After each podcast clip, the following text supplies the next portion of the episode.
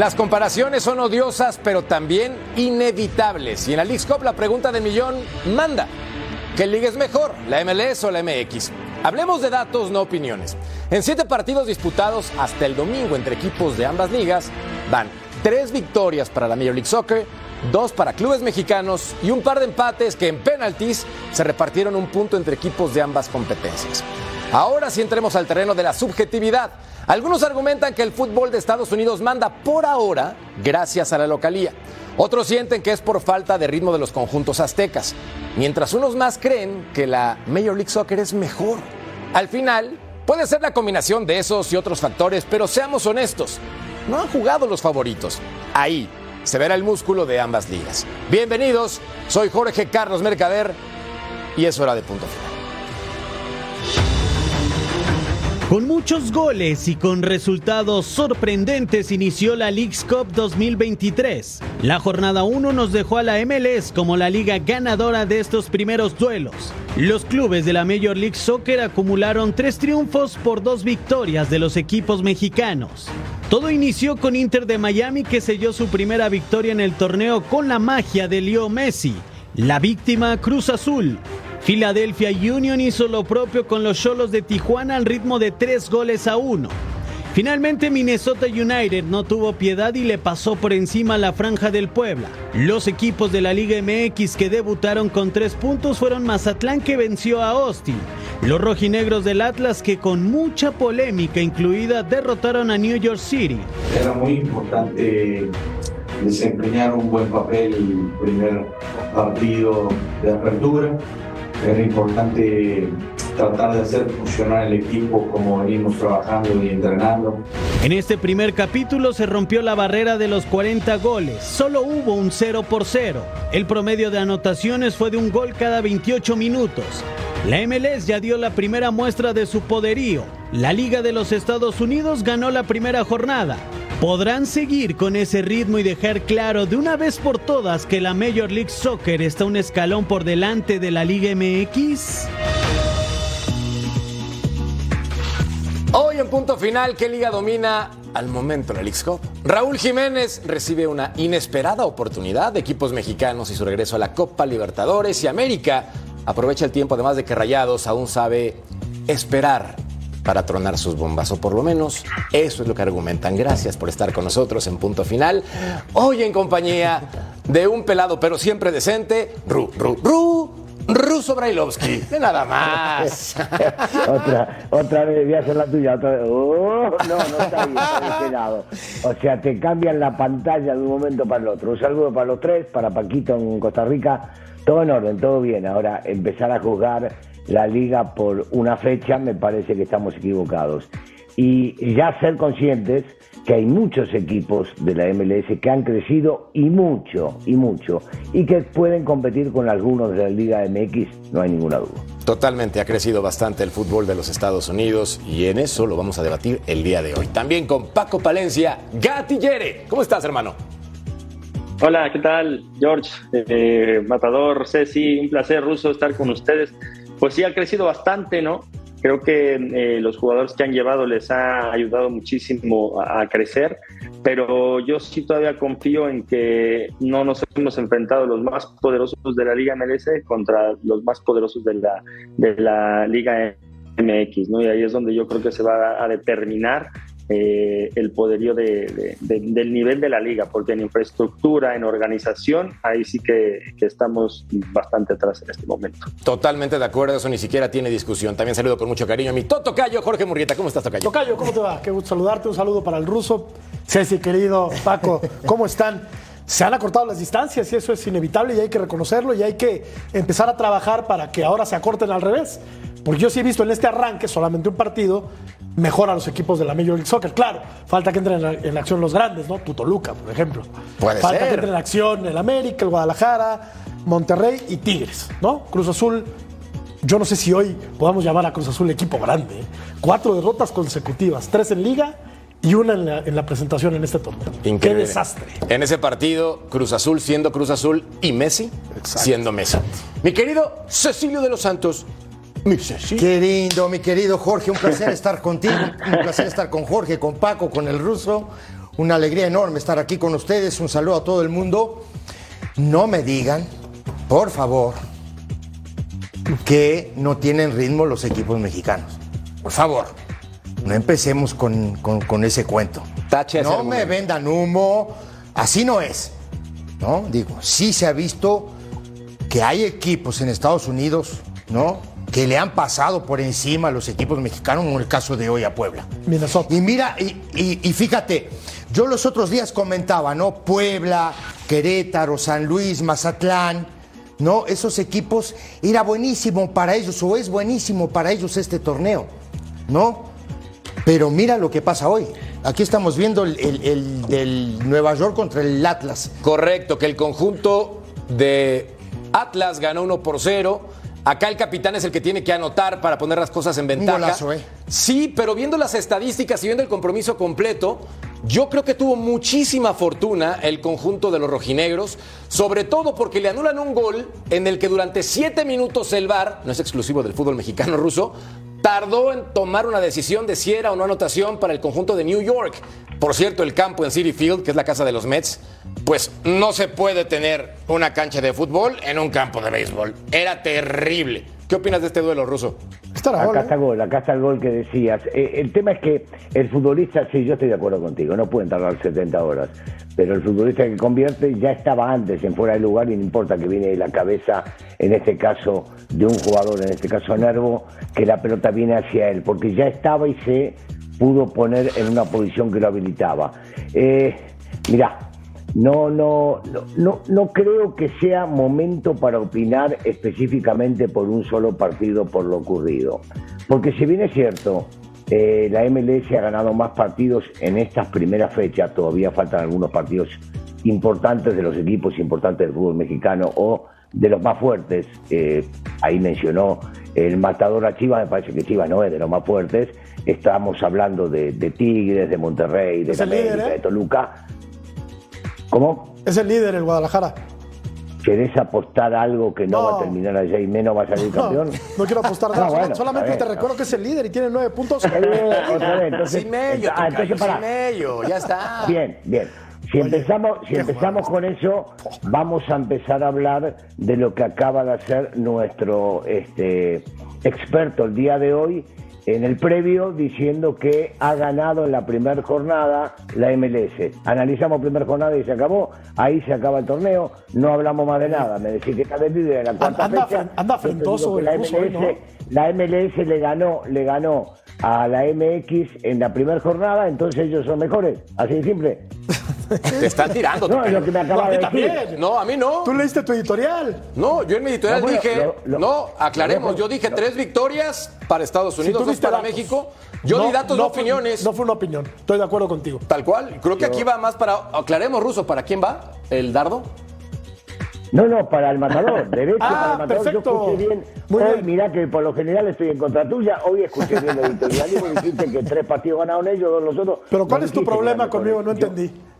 No, contigo no, con tu hermano, pero, pero no, no, no, no lo voy a volcar acá. ¿Qué tiene que Eh, ver? eh, eh, Con Betito, le mando un abrazo, Ah. Betito no me ha seguido. Este, no, no, la, la realidad, la realidad es que este, no se puede jugar por un solo partido, estoy de acuerdo con lo que decía el negrito. No me hablen de ritmo futbolístico, después de cuatro partidos No tener sea ritmo mal. futbolístico y no tiene nada No que ver sea con malo, ruso. No sea malo. Pero, claro, por eso. Pero por el otro lado, por el otro lado, creo que tenemos que analizar partido a partido.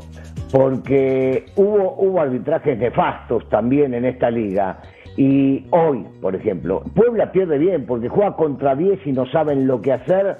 eh, y cuando tenían oportunidad de hacer un gol lo hicieron y después se comen cuatro. Y se podrían haber comido ocho. Estamos de acuerdo Sin en esa. ningún problema. Pero por eso, entonces uno se pone a analizar ese tipo de circunstancias o lo que pasó en el partido de Atlas. El técnico decidió que se metan todos atrás después de ganar 1 a 0. Pero también hay que entender que se le fue Quiñones, que se le fue Puig, que se le fue Ociel.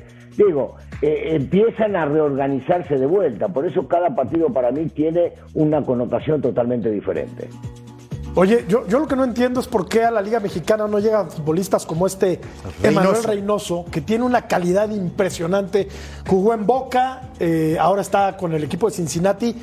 ¿Por qué ese tipo de futbolistas no llegan a México? Ya- ya tengo y si la llega info. Campillo? Sí que llegan, ¿eh? Sí llega. Sí llega. Pues yo no, Mira, sí, yo no he amarilla, visto amarilla, como Reynoso, ama- Paco. am- eh, de verdad, escucha, ¿eh? Amarilla que estaba, amarilla que estaba en Minnesota llegó al Mazatlán, ¿eh? Mira, mira. O sea, sí que llegan. A este Reynoso Y sí amarilla era una- un jugador determinante en Minnesota. Ya sé, el- ya sé, el- ya Este sé- Reynoso bueno, puede jugar en Europa, ¿eh? Ya sé la cadena como es. Talleres de Córdoba, Sí, ¿no? Presidente ahora de Juárez, sí. ¿Quién? Fácil. Fassi. Sí. ¿no? Esa es la cadenita, porque cuando llega a Boca estaba Boca. prestado. Fácil. ¿no? Sí. Sí, Danielito Larumbe, un amigo mío que jugó en Minnesota cuando todavía este equipo no era, ¿no? Y vive, vive en Minnesota, más o menos me estuvo diciendo la conexión que hay, ¿no? De este equipo con Fácil. Otro tema muy importante acá, mi querido Paco, y lo sabes muy bien, es que si te ofrecen ser jugador franquicia en Estados Unidos, que es el mejor pagado del club, además de las concesiones y bellezas que te otorga la ciudad en la que compitas, obviamente por seguridad y calidad de vida, los jugadores de ese Claro. nivel generalmente toman la decisión de jugar en la Major Soccer. Sí, la verdad que eh, ir a MLS te da una seguridad en cuanto al a lo futbolístico, en, en cuanto a lo económico. Allá no hay de que no te van a pagar o que un club se tarde en pagarte. Eh, ahí te paga la MLS, dicho sea de paso, ni siquiera es el club el que te paga. Eh, las condiciones para, para entrenar en la infraestructura son muy buenas. Eh, creo que muchos de los jugadores se, se- se quieren ir para allá por lo mismo, ¿no? Pero sí también creo que, que no es pretexto lo que está pasando con, con los, con los equipos mexicanos. Y, y no hablo del ritmo de juego ni porque llevas tres partidos, hablo de que ni siquiera están formadas las plantillas. Se acaba de ir Quiñones eh, eh, a América y, y el Atlas se presenta ahí sin, sin tres jugadores que venían jugando el año pasado. Cruz Azul acaba de llegar su último refuerzo hace nada. Eh, entonces, eh, sí creo que no es por falta de ritmo, es por falta de planeación. Que bueno, volvemos a lo mismo con el manual famoso de, de, de Cecilio, ¿no? De hacer todo mal. Eh, empiezas a competir cuando todavía no tienes ni siquiera tu plantilla cerrada. Muchos de los equipos que están en, en, en esta League Cup. O sea, me están diciendo que América, Cruz Azul, eh, Pumas, Tigres, Monterrey ya no son atractivos para jugadores importantes como, Son este, como este muchacho Sí son. eh, Reynoso. A mí me cuesta trabajo Sí son, creer que sí vayan son. a Estados No, Unidos sí y que son. no pasen antes por el América.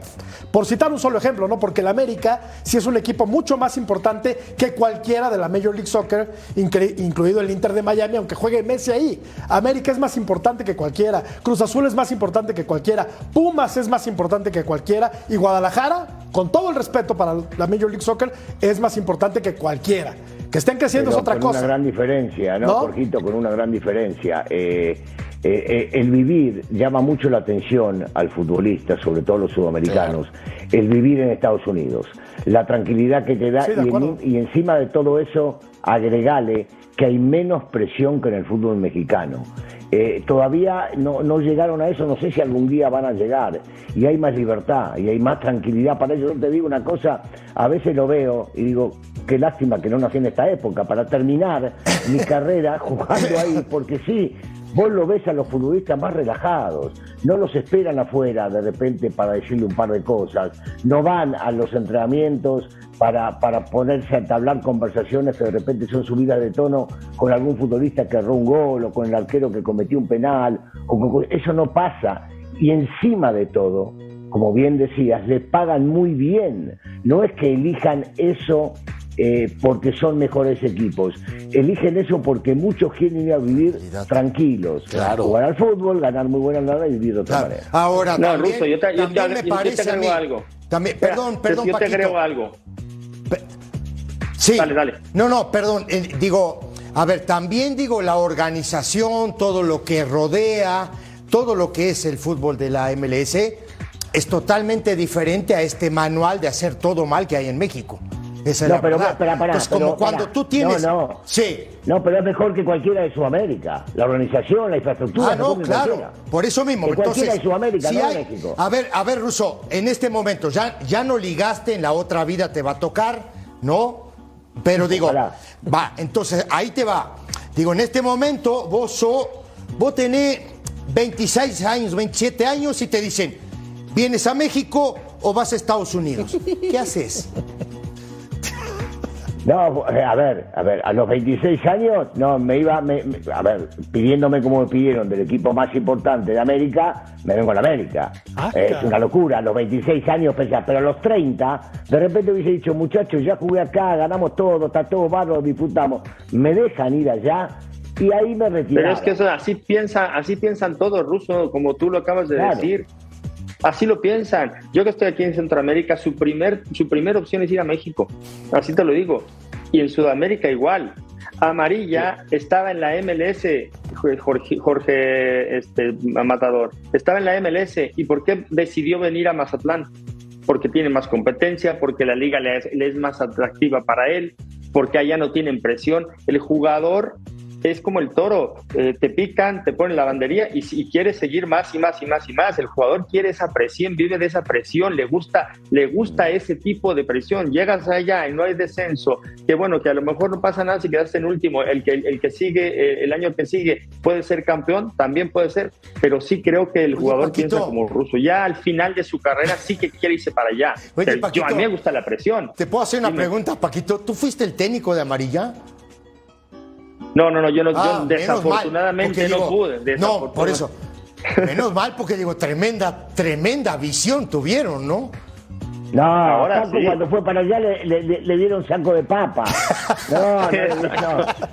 Ojalá hubiese podido elegir futbolista. No, Paco, Ruso, verdad, no, no. Ruso. No porque estés acá, pero no. no sea malo, un saco de papas. No, no sea tienen malo. Futbolistas interesantes, los de Mazatlán, que por cierto, de los pocos Que equipos que ganó en este equipo. torneo, no solamente ganó, goleó a los FC, en el cual ciertos periodistas se burlaban del equipo de Mazatlán y ahora, Ajá. en una presentación diferente, entregaron un resultado positivo. La encuesta la tenemos que repasar a continuación en punto final para que ustedes participen con nosotros. La Leagues Cup servirá para ver qué liga es mejor, duelos amistosos, slash pretemporada, ganar o irse al shopping para pasarla bien en Los Ángeles, en Nueva York, gozarla sabroso. Todos los clubes lo tienen que tomar en serio. 47 equipos participan, es un torneo que a mí me parece muy interesante, pero también seamos honestos. Hay varios conjuntos, dicho por entrenadores, incluido Ignacio Ambriz, Claro que me interesa ir a ganar, pero quiero probar gente. Y cuando te dicen quiero probar gente es, no es mi prioridad. No es mi prioridad, voy por el torneo de liga. ¿Estás porque abriendo el paraguas, la necesidad. Mercader? Oye, pero- No, el Toluca va a ganarlo ¿Estás siempre. abriendo el paraguas? No sería capaz. No, no. Está Vamos hablando, a ganar la Nacho. Ambriz, pero... Ignacio Ambriz Oye, es lo que No, mencionó. que está bien, está bien, son- digo. Me parece que los premios son buenos, ¿no? Tocayo, y avanzar el son ganador- 2 millones de dólares, 10 millones de dólares. Vaya, ¿qué torneo te da 10 millones de dólares como campeón cuando es un mes de competencia? jugarlo Hablando de nuestras ¿no? referencias, claro está.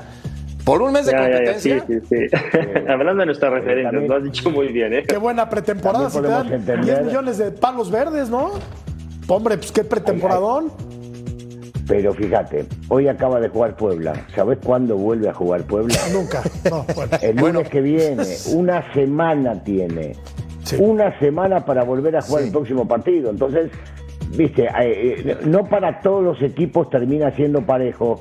Posiblemente los técnicos lo que hagan es utilizarlo para, para entrenar. Yo no sé si este torneo le viene bien a todos, porque he escuchado por ahí que en una de esas este resultado lo medio tambalea a Arce, el técnico del Puebla. Pero por este supuesto, partido. y estábamos hablando. ¿Entendés? Perdón, pero, Pero- no es nada más ese resultado y lo tengo que decir.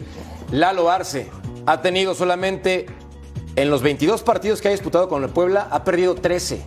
Y después tiene 5 partidos al hilo sin ganar. Entonces no es la Leagues Cup para Lalo Arce. No, Es no, pero el sí es un empujón, ¿eh, Mercader? Evidentemente Sí es un empujón. Sí, pero trae ya demasiados resultados negativos, cortesía de la mala planeación del Puebla, porque para variar no todo es culpa de Lalo, le quitan jugadores, le traen otra plantilla y lo ponen a competir de esta forma a un entrenador debutante en el fútbol mexicano. Pero si vemos los números, perdido 13 de 22, te habla que el momento de Lalo Arce está en riesgo no por este torneo, sino por lo que ha presentado Pero- en Pero ¿sabes qué. ¿sabes qué es lo malo de esto, Jorge? Que estos partidos, si lo pierdes, se te acumula en la bolsa de claro. derrotas. Pero si lo ganas no pasa nada. Oye, es la League Cup, a lo mejor Sí, no le va- o cierto. sea, Ahora, ese es por un, eso- ese es- ese es De un acuerdo. handicap en contra del, del técnico. De acuerdo. Si tú pierdes, se te acumula. Es que ya llevas tres sin ganar. Pero- Pero, si por eso, ganas, pero hay una "Ah, cosa- bueno, es que tocaba ganar, no Sí, pasa pero- nada. Es, pero- es muy difícil esto. Pero hay una cosa, Paco, muchachos, Jorge, perdón que te corte. Estábamos hablando hace un rato del tema de la América. La América tiene la obligación de ganar este torneo. Seguramente vamos a hablar más adelante de la América. Tiene la obligación de ganar. Y Jardiné tiene la obligación de ganar este torneo. ¿Por qué? Porque la América es un Pero- equipo grande. Y, y- y- Negrito, a ver, sí, cualquiera de los grandes, cualquiera de los grandes Tiene la que no obligación. así está equivocado. ¿eh? por eso mismo, pero No tiene la obligación. grande. Ahora, algunos Digo, van mira- con, una su- con, un, con un- con un tipo de obligación y otros van, otros van de acompañantes, como es el caso del Puebla. Lamentablemente para el Puebla y pararse, pues sí puede ser, como bien apuntaba Ceci, un empujoncito para que den las gracias, ¿no? Ah, no, sí. Que pasaron por encima y con un hombre de más durante más de 45 Sí. minutos. Hombre, y aparte, Eh, ahí no, sí, porque el Puebla va a parar. Las formas. Porque lo van a echar, os digo, lo van a echar del Fue torneo. una ¿no? hora, fue una ¿Y hora, Jorge? va a parar? Y de aquí a que se reanude el torneo. pero fue una hora con un, con un hombre, Sí. bueno, con 11. Expulsaron a el Fox, rival está bien. tenía 10. Puñetazos, no sí. tenía un hombre de más, tenía 11. ¿No? ¿Sabes qué? Te la cambio, te la cambio. ¿Eh? Negrito, te la cambio. ¿Y Tijuana qué? Tijuana, Tijuana ten- estaba perdiendo, se puso 2 a 1, erró un penal, le echaron mal a un futbolista y se la tuvo que comer también. Sí. Y terminó perdiendo. Por eso digo, cuando hablamos de quién es mejor, si uno si otro, veamos el partido en sí, analicemos lo que pasó. El equipo de Miguel, o sea, Miguel se podía haber quejado terminando el partido y mucho por lo que le hicieron en el arbitraje ahí dentro del partido. Y el tipo terminó perdiendo. Qué cosa, co- eh, digo, se me hace muy raro que no se haya quejado. Sí ¿eh? se quejó, pero muy limitado para cómo es el piojo. Digamos que comentó, no me parece el arbitraje, pero respeto lo que ocurre en Leagues Cup. Entonces, Un desastre. sí.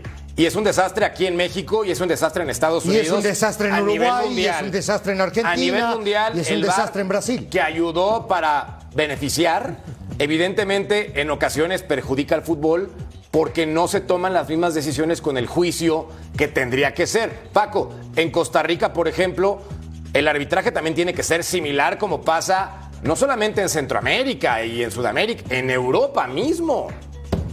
Aquí no hay VAR para empezar. Fin de la Entonces, discusión. está, fin de la discusión. Ya te maté de Mejor, una así, con una. mejor. Mejor. Y, y- y entonces estamos mucho a, la expe- a las expensas de, lo que, de, lo- de la situación de, de que el árbitro pueda decidir o no, que se puede equivocar. El error humano, para mí, creo que también es importante. No es que te diga que no me gusta el VAR, pero yo creo que el error humano siempre debe, siempre está ahí en el fútbol, ¿no? Entonces, me, y aún así, me parece que lo quisieron perfeccionar y nos seguimos equivocando con el VAR. Entonces, imagínate lo que es. Entonces, Pero- yo pero- creo que eh, es difícil. Aquí no, no va a haber VAR. Entonces, vamos a, a- qué tener bueno que que no va a con eso. Claro, con, qué con bueno. el error, ahora, con el error ahora, árbitro. ahora te digo una cosa, el error humano, que toda la vida existió. Y va a ¿Estás de existir acuerdo? Y va a toda la seguir existiendo. Ahora hay cuatro pelotudos adentro de, un- de- de una cosa de estas, viendo, ¿no? Y no resuelven nada. Y al revés, a veces cuando el técnico toma una buena decisión, los tipos le echan para Que atrás. sí, sí, ellos no Es tienen que resolver nada. Los de la cabina Pero no resuelven. resuelven, El que resuelve es el árbitro. El Pero VAR es una resuelve herramienta eso. maravillosa, pero suele caer en manos de cualquier papanatas. Esa es la verdad. Sí. No, porque yo recuerdo mejor ¿Qué hacen adentro de ese antes de que existiera esta maravilla de la modernidad y la tecnología que es el mentado VAR, que a veces no sirve para maldita la cosa, de verdad. ¿Estás de acuerdo que conmigo? ahí, ¿Estás de acuerdo que conmigo? fueron árbitros y lo que me digas. ¿Estás de acuerdo nada conmigo o estoy equivocado? Estoy de acuerdo contigo. Por Nada Dios. más confunden al central. Pasa, ¿No? Está Sí, mal, que- Jorgito, y aparte, está mal, está- perdón, perdón, Russo, está nada mal escrito, es con, es con la otra B, Con la B. que valdría mucho la pena. Con la B. El VAR le ha quitado autoridad. No sé si voy a decir una tontería, eh, que las digo No, muy no, seguido. no. El VAR le ha quitado autoridad a los árbitros. Claro que sí. Por supuesto. Pero ¿No? por supuesto, no, es que no, es que es verdad. ¿Por qué los tipos a veces no señalan una jugada y, esto, van, esto, van, y, sí. y aquí están en el hoyo? Pero Y hay de veces pronto- que ni siquiera, hay veces que ni siquiera lo van a ver. es increíble, oh. Hay veces que ni siquiera lo van Te a lo ver. juro que es Porque increíble. le dicen, oye, pasó esto. Y este dice, no, yo no voy a ir a ver al bar porque no me quiero meter en ningún problema. Pero- y no van. Pero, pero imagínate que cuando van te cambian una jugada. Hay un detalle importante que no estamos considerando que se llama el juicio humano. Sí, sí. Y entonces en la interpretación cada árbitro le puede dar un rumbo totalmente diferente. Yo Sí. por eso digo, el Video Assistant Referee es una herramienta que se tiene que utilizar en favor de la justicia Claro. para acercar o reducir la cantidad de horrores humanos que ocurren. Pero me, me ¿Sabes encanta cómo se, en cómo, la cómo se la. Me cómo fascina se- porque ¿sabes cómo se la libran? lados. ¿Sabes cómo se libran? Diciendo, es el criterio del árbitro. Y ahí te matan todo. Tocayo, ¿tú has visto que mejora el arbitraje a nivel mundial con el VAR? Los árbitros dicen que sí porque reducen supuestamente la injusticia. Mi criterio personal me Se dice acomodan. no. Es se que lo que les falta acomodan. criterio. Se acomodan. Precisamente. Se acomodan los árbitros. Bueno, mejor vamos a otro bar. Ah. En lo que Sí, sí, sí. Bueno, cuando acabemos el programa, cuando acabemos el programa, por lo pronto mejor vamos a una pausa y luego al bar. Volvemos.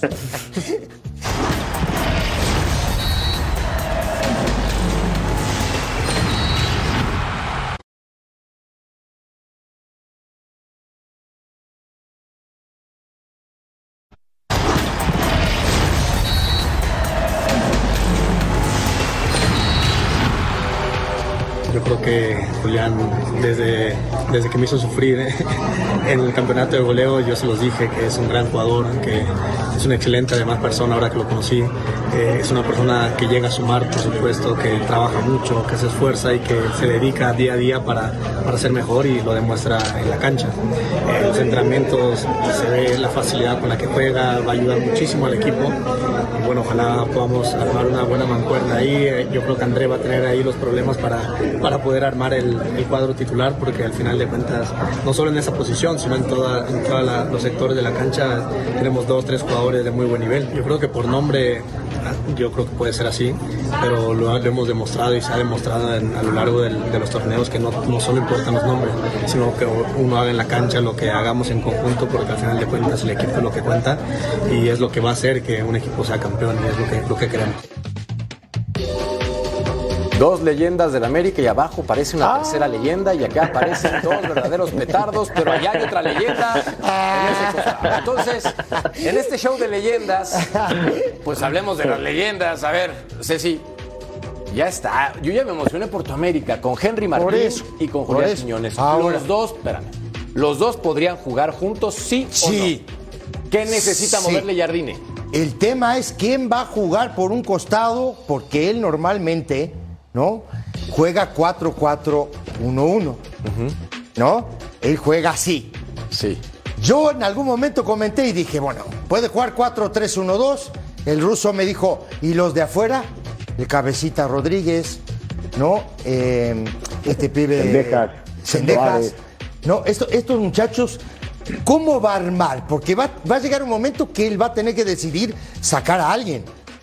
O tira a Valdés para atrás como un contención para jugar así. Y si cambia la formación, Mira, no, no es cambiar la formación, porque justamente a mí, a mí me parece que Quiñones es un satélite. Quiñones te trabaja por todo el frente del ataque. El tipo no tiene ningún problema para tirarse a la izquierda, para tirarse a la derecha, para pisar el área, ¿no? para ser un generador de fútbol de pronto por el centro, no tiene problema. El tema es la disposición táctica que va a ocupar este hombre.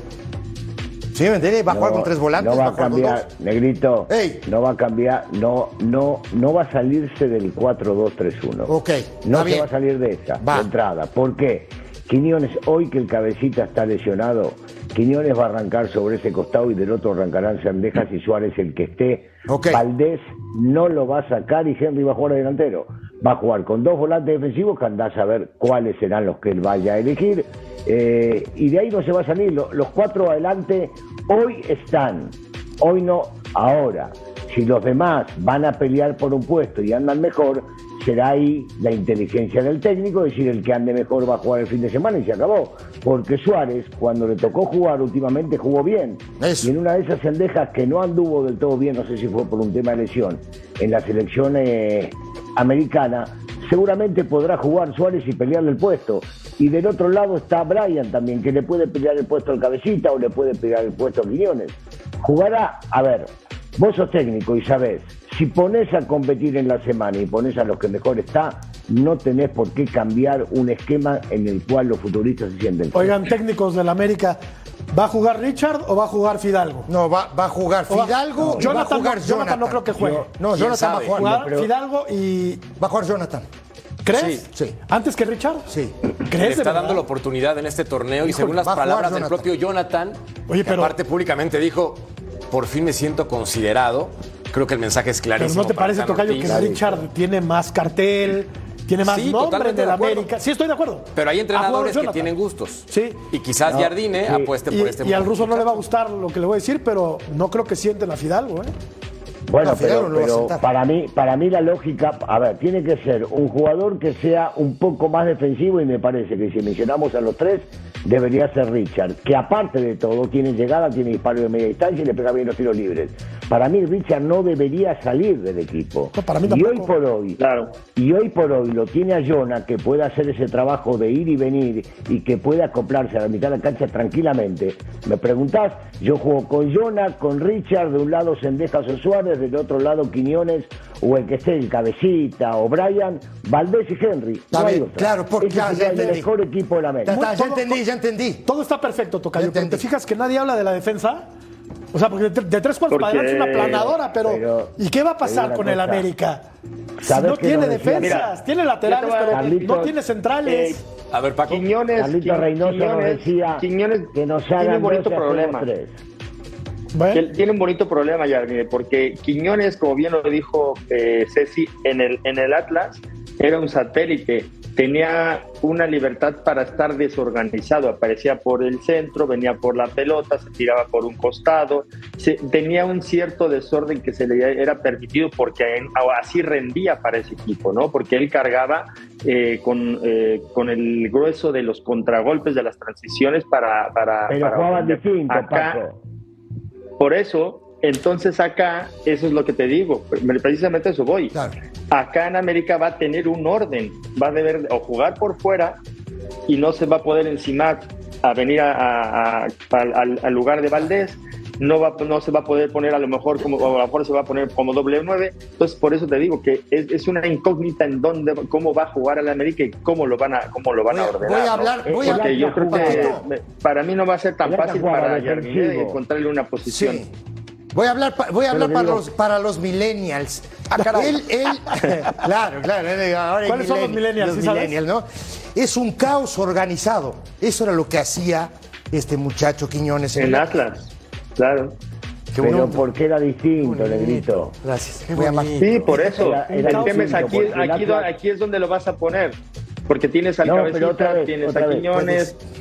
Tratemos de entender el fútbol que, que presentaba uno y el otro, porque cuando salieron campeones que le hizo bien Quiñones, el Atlas de Coca era un equipo que se manejaba bien defensivamente, que constantemente se saltaba las líneas, que jugaba directo y que tenía arriba un otro que bajaba las pelotas y el otro que corría. El América juega a atacar, al Atlas lo atacaban, y entonces con espacios libres se jugaba de otra Totalmente manera. de acuerdo. El América va a salir a atacar constantemente en cualquier cancha. Ahora, hay un punto muy Por eso interesante. te digo que es una incógnita. A Sí. ver dónde lo pone. Pero bueno, Porque bendito no, América dilema, no Paco. juega igual como Atlas. Bendito dilema No, yo para quisiera tener ese problema. Claro, yo quisiera tener con esos jugadores problemas. de este nivel. Ahora, otro dilema, porque comentábamos en el primer segmento, América está para ganar todos los trofeos por la grandeza y por la cantidad de títulos que presenta en su historia. Pensemos en los dos escenarios. América gana el trofeo, era una obligación, felicidades Jardine, se crece y entonces el ego se infla. Pero si el globo se poncha para el América en las fases iniciales, Jardine tendría algún tipo de molestia, incomodidad, duda o algo al respecto, Tocayo. Lo que tendría generara eso en la directiva, Por supuesto. el ruido. Claro. Yo pienso que sí, porque el América está obligado por lo menos a llegar a, a la final de los torneos, ¿no? O a las semifinales. Lo que hizo Ortiz, lo que hizo Solari. ¿no? Correcto. Porque llegó Correcto. a esas instancias, pero ahí, Totalmente ahí lo tronaron. Si Jardine no se mete entre los seis primeros, yo creo que sí le van a dar. A Entre los seis. Yo- Yo, digo creo que, está sí. entre los cuatro, ¿eh? ¿Tú Yo que crees? debe estar entre los cuatro. Oye, pero a Oye, ver, si, la, si la exigencia es mucho de- máxima con el plantel que tienes, debes de estar mínimo los cuatro primeros. Hab- Hablamos mucho del la arsenal, exigencia. Paco, que tiene el América al frente. Pero de verdad hablamos poco de la, de la- de la defensa. Tiene dos buenos laterales cumplidores. A mí me parece que Fuentes puede cumplir muy bien. Kevin, desde luego, también. Pero, ¿qué va a pasar con los centrales? O sea, se refuerzan adelante, pero no traen gente que te resuelve absolutamente nada. No se tapan los pies. Entonces. Pero si, pero si el América somete al rival Ajá. con el poderío era ofensivo lo que que decía tiene, el ruso. no tendría tantos problemas para, re- para resolverlo de atrás porque le llegarían poco. Y yo creo que con los dos laterales que tiene, que para mí era donde tenía mayor deficiencia, ahora que trajeron a Kevin y con Fuentes, yo creo que está más equilibrado el equipo en este Y momento. no es un contrasentido, Tocayo, traer a un futbolista de la capacidad de Quiñones y no traer a un central. Que O sea, seguramente es que te hace en eso falta el central, el otro no te hacía falta. El América sigue verdad. en eso. Entendemos que sigue en eso. Y acá nada más para que me respondan sí o no juguemos al directivo, simplemente por, por pasarla bien.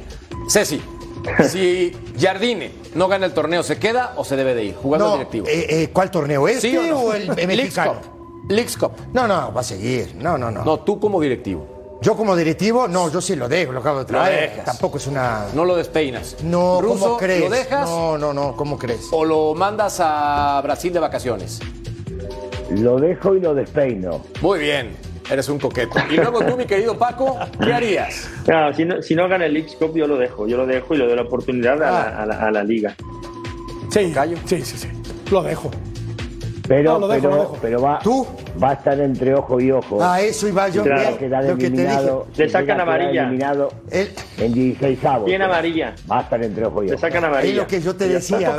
Los equipos. Yo también lo dejo, Claro. obviamente. Respaldaría el proyecto. Pero, pero te acuerdas que te dije hace un momento, obligado está a pelear el campeonato, porque después lo van a mirar así. con una resortera van a Por el estar amor de Dios. afinando entonces la mira muchacho. y esperando el momento para darle las gracias. Y tú vas a estar ahí, no te hagas. Yo que tengo te que conozco. ver, y a mí que me metes en el medio, yo que tengo que ver. ¿Para qué se ponen en la sopa de Sí, caracol? vas a la América, man. Pues yo que tengo que ver. Bueno, mejor vamos a una pausa y volvemos. Nos tardamos en volver.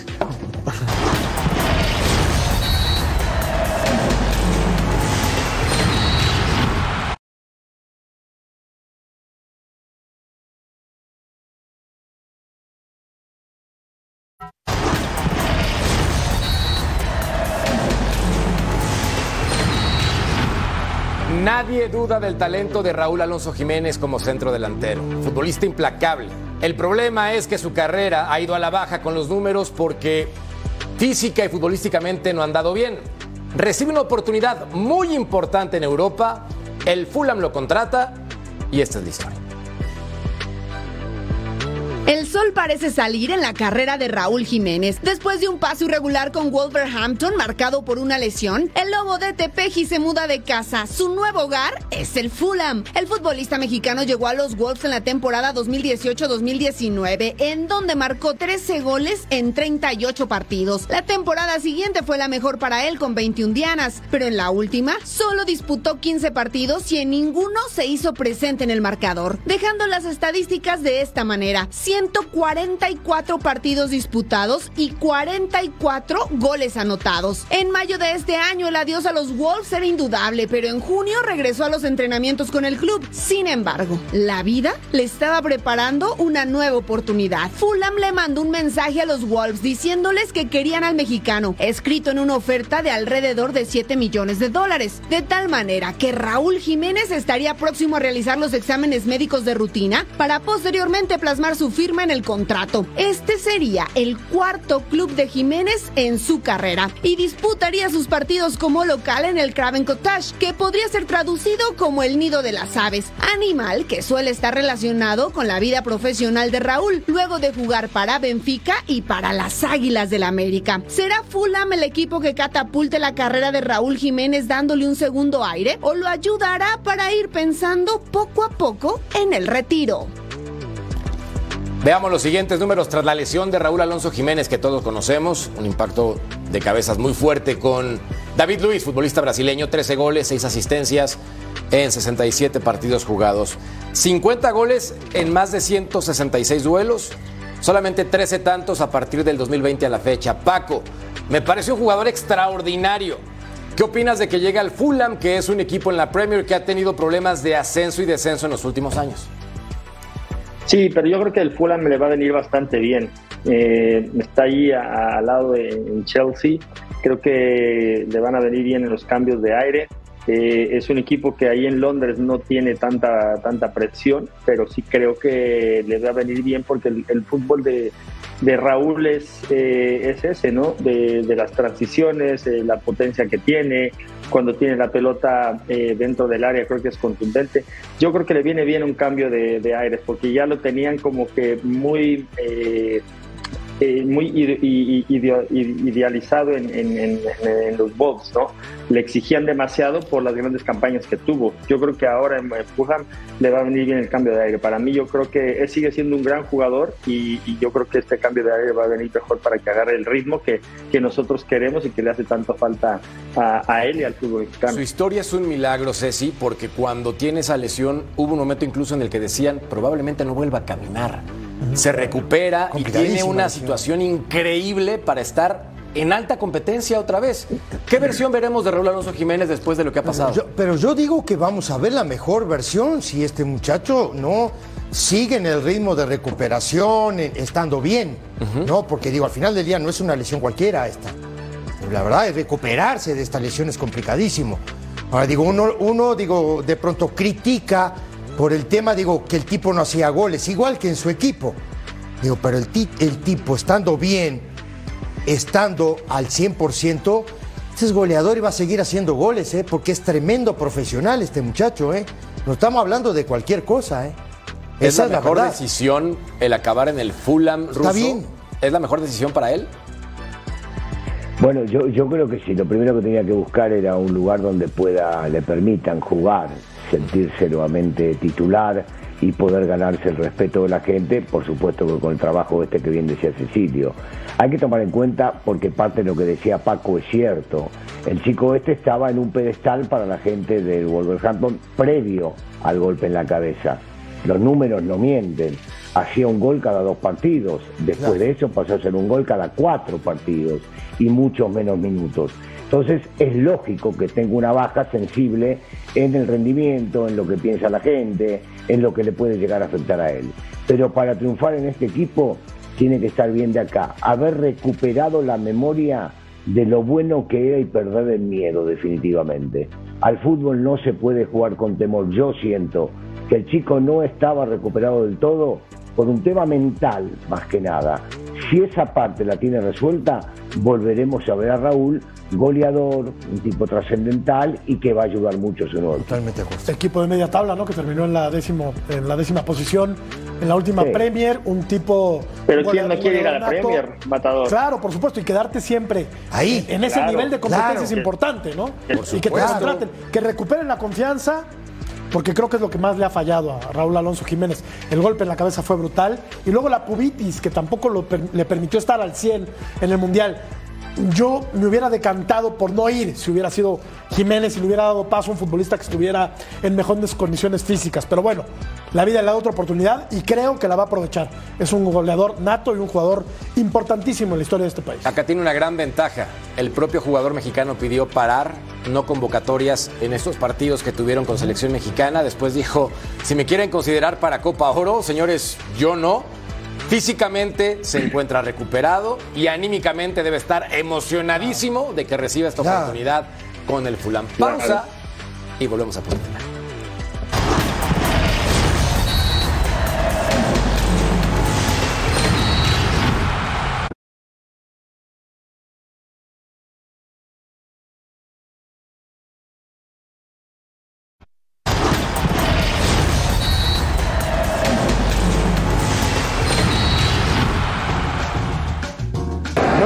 Todavía con tanto el día de hoy. Eh, sé que están en, Europa tratando de cerrarlo, pero no, he hablado el día de hoy. Si no, no está firmado, todavía no puedo decir la fecha que yo puedo contar con un, refuerzo. Hoy lo digo y lo vuelvo a sostener, los chicos lo están haciendo de una manera muy correcta, esperemos que puedan responder en la World también. Es una un nuevo torneo donde hay que adaptarse a, la forma de nuestra liga y nada, tomarlo con la seriedad que se merece vestir la camiseta Palabras de Eltán Ortiz con respecto a la llegada de Sergio Canales. Todavía no sé nada, no está definido. Bueno, jugadores no formados en México: Andrada, Vegas, Medina, Rojas, Mesa, Ortiz, Funes Mori, Rodrigo Aguirre, que ya no lo quiere el Toluca, gracias, y Germán Berterame. A ver, Eh, Ruso, pongamos un poco de contexto porque a mí se me hace un crack, se me hace un muy buen futbolista que independientemente de lo que vaya a ganar, eso se lo paga el Monterrey, no yo. Me parece fenomenal que un jugador de ese nivel llegue para acá.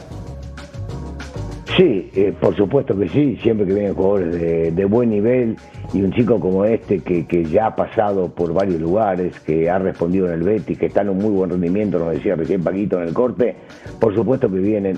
¿Cuánto gana? Me parece que es poco. A mí me encanta cuando le sacan mucho más dinero, me encanta que los futbolistas ganen mucho dinero, porque al fin y al cabo son los actores principales y a veces no los terminan pagando los que les deben pagar. Si el chico cobra 5, me hubiese gustado que cobre 10, pero así son todos los futbolistas. Creo que va a ayudar y mucho, ojalá no le cueste la adaptación, siempre que vas a otro país, algunos futbolistas les cuesta más que otros, pero se ve que tiene nivel. Paco, ponlo en perspectiva, por favor, porque tú lo conoces muy bien. Sí, es un zurdo que, eh, que, te juega muy bien por fuera o te puede jugar de media punta. La verdad que lee muy bien el juego. Eh, en el Betis estuvo, las últimas dos, tres temporadas estuvo espectacular. La verdad, el, fútbol pasaba mucho por él por Fekir, pero él, él, tiene muchísima calidad. Incluso hasta, hasta lo convocaron a la selección. Pero creo que está en muy buen nivel. Me parece que Monterrey es de esos equipos ejemplares en México que acabamos de ver la lista que siempre trae jugadores de alto nivel. Yo no he visto últimamente Monterrey que haya de alguna manera traído un jugador de medio pelo. Todos son de muy buen nivel y me parece que es por eso que, el equipo de Monterrey ha mantenido ese nivel en los primeros sitios durante todas estas temporadas. ¿no? Entonces creo que hay que dar un aplauso, pero si viene Canales, para creo que creo que estamos hablando de que la MLS estaba contratando muy buenos jugadores y, estrellas, pero yo creo que Monterrey si trae a Canales también le podemos competir un, eh, un poco a la MLS con calidad que viene de Europa para México. Totalmente de acuerdo, sería presentado en esta semana con Rayados del Monterrey. Pausa y volvemos a punto final.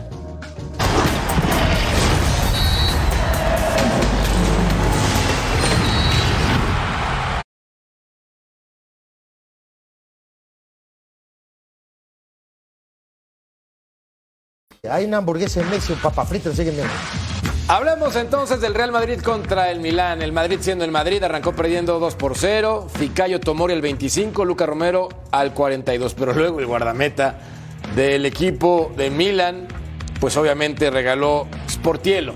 El 2 por 1 Tocayo, pues el Madrid ganó 3 por 2 con par de Valverde y uno de Vinicius Junior al 86. Sí, nada más no vayan a decir que esto es una remontada Valverde. histórica. ¿no? Épica, Es como las del equipo Normal, no, no, no es épica. Valverde. Matador, es normal. Es normal. No, no, no, no. El arquero. Es bueno, normal, no es épica. Valverde no es hizo dos, es normal. Hizo dos. El Correcto. pedazo de eh, jugador, el pajarito, No, bueno, ¿no? pero el arquero, un amigo, ¿no? Mamita, ahí ¿Estás está de el otro, mirá. Bueno, Y la salida del Milan, ¿qué me dicen? ¿No? Y luego Vinicius para Salida rematar. limpia. Sí. 3 por 2. Ganó el Oye, fácil. qué pelota de Modric. Nada más. Dios mío. Ganó el merengue, merengue. Uh, ah, pausa, volvemos. Ya tiene